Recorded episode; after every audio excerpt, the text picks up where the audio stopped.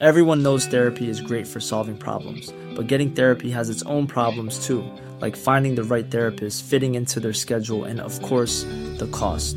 Well, BetterHelp can solve those problems. It's totally online and built around your schedule. It's surprisingly affordable too. Connect with a credentialed therapist by phone, video, or online chat, all from the comfort of your home. Visit betterhelp.com to learn more and save 10% on your first month. That's BetterHelp, H E L P.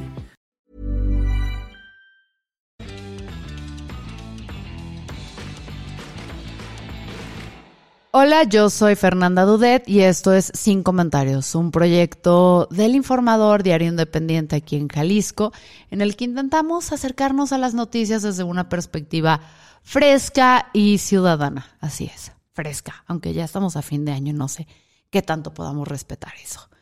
En fin, entró en vigor la ley Home Office en México desde el 5 de diciembre Básicamente es una norma oficial mexicana que pone las reglas específicas que tienen que seguir los patrones para que las condiciones de trabajo sean dignas, ¿no? O sea, que no termines volviéndote total y absolutamente loco. ¿Para quiénes aplican esto específicamente? Para aquellas personas que trabajen más del 40% de su tiempo a distancia.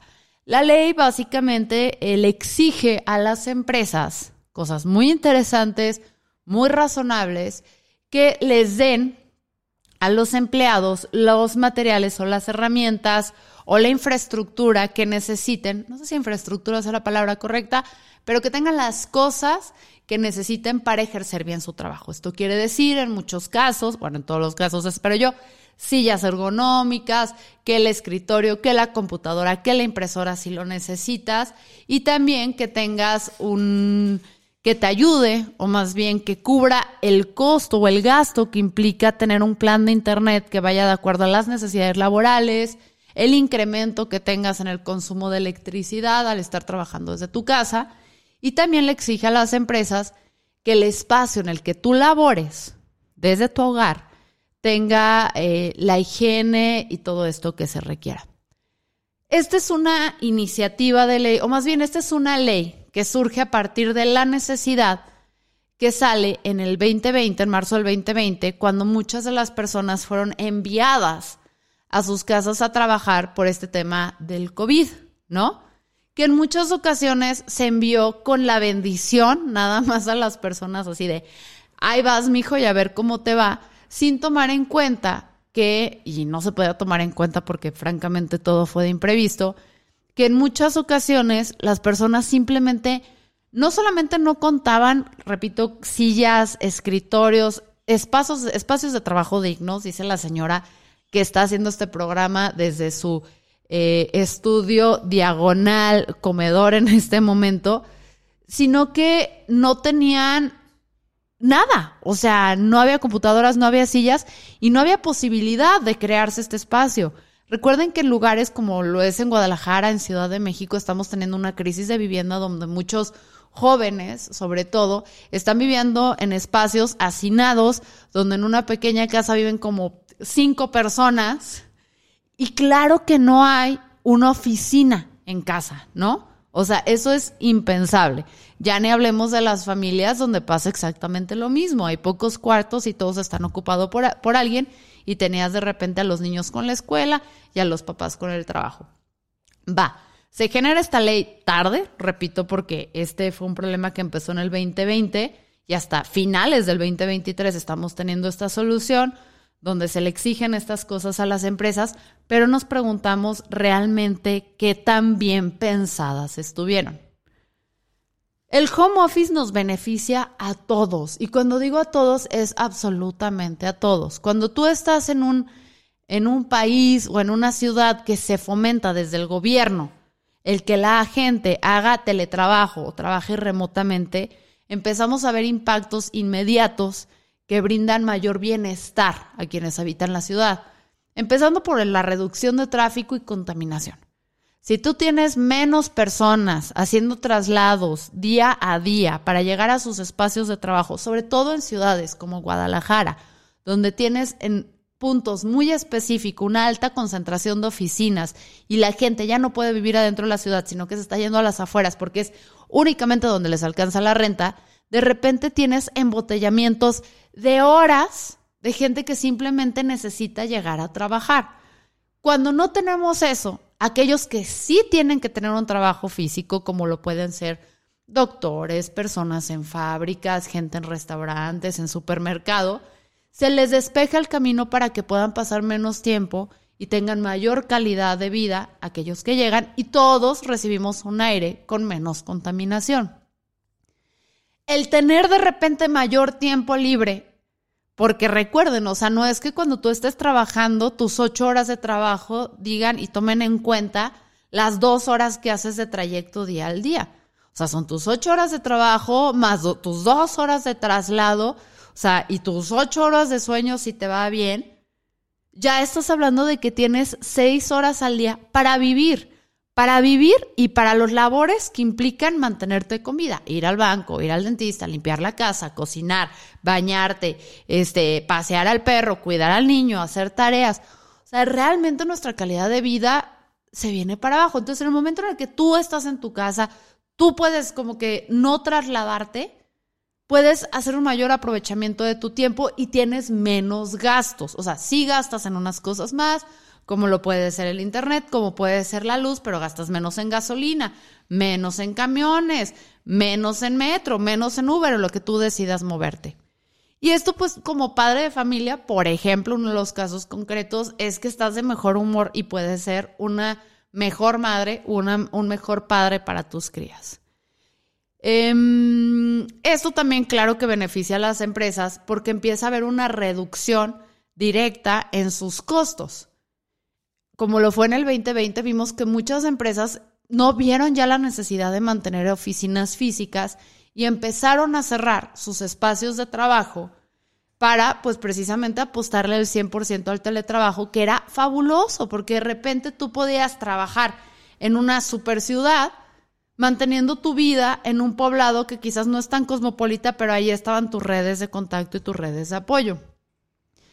Y este, eso también fomentaba un trabajo muchísimo más inclusivo, ¿sabes? O sea, porque de repente si tu oficina está, por ejemplo, aquí en la americana, de entrada si la oficina no tiene, por ejemplo, rampas o cosas para personas con diversidad funcional puedan acceder, también solo un tipo de personas puede llegar de manera ágil y sencilla esta. Entonces, el problema con esta norma es que se lanza esta iniciativa donde recaen todas las responsabilidades dentro del empleador, que no son responsabilidades descabelladas, pero sí son responsabilidades que quizás haga que trabajos o empresas de cierto nivel dejen de voltear a ver al teletrabajo, porque, a ver, no es lo mismo para una empresa que tiene cientos de empleados contratar a alguien que se encargue de que estas reglas se sigan de manera cabal y que de repente pagar 10 mil pesos, 20 mil pesos, 30 mil pesos, 50 mil pesos más en internet y electricidad no les impacta directamente como pensemos en un despacho creativo donde 20, 30 mil pesos es abismal, ¿sabes? Más el sueldo de una persona que le tiene que estar dando seguimiento a todos sus empleados. Entonces, estamos empezando a ver cómo muchas oficinas y muchos espacios están diciendo, ¿saben qué? Aunque y dándole el beneficio a la duda, aunque quisiéramos cumplir con todos estos compromisos, no nos podemos dar el lujo, tenemos que volver todos a trabajar en casa. Y ese es un gran problema.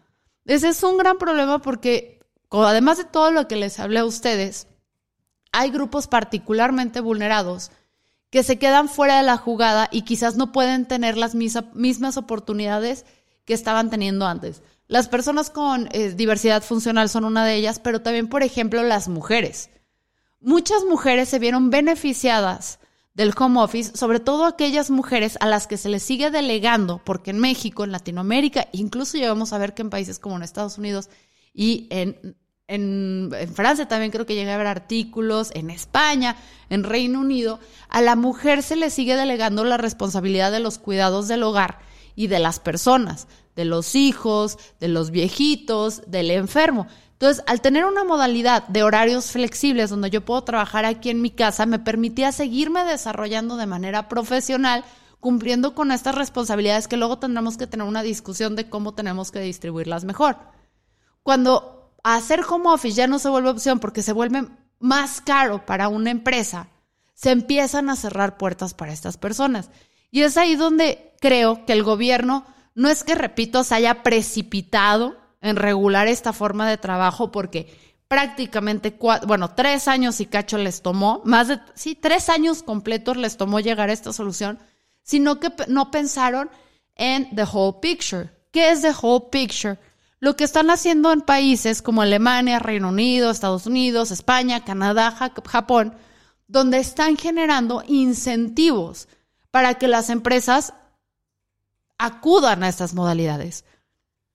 El incentivo más obvio en un mundo capitalista, como en el que vivimos, son los fiscales. Algunos gobiernos han ofrecido incentivos fiscales a las empresas que implementan políticas de trabajo remoto. Esto puede incluir deducciones fiscales para los costos relacionados con la configuración del trabajo remoto, como lo puede ser la compra de equipos, la compra de sillas, de la impresora que necesitas tu casa, la mejora de infraestructura de tecnología de la información.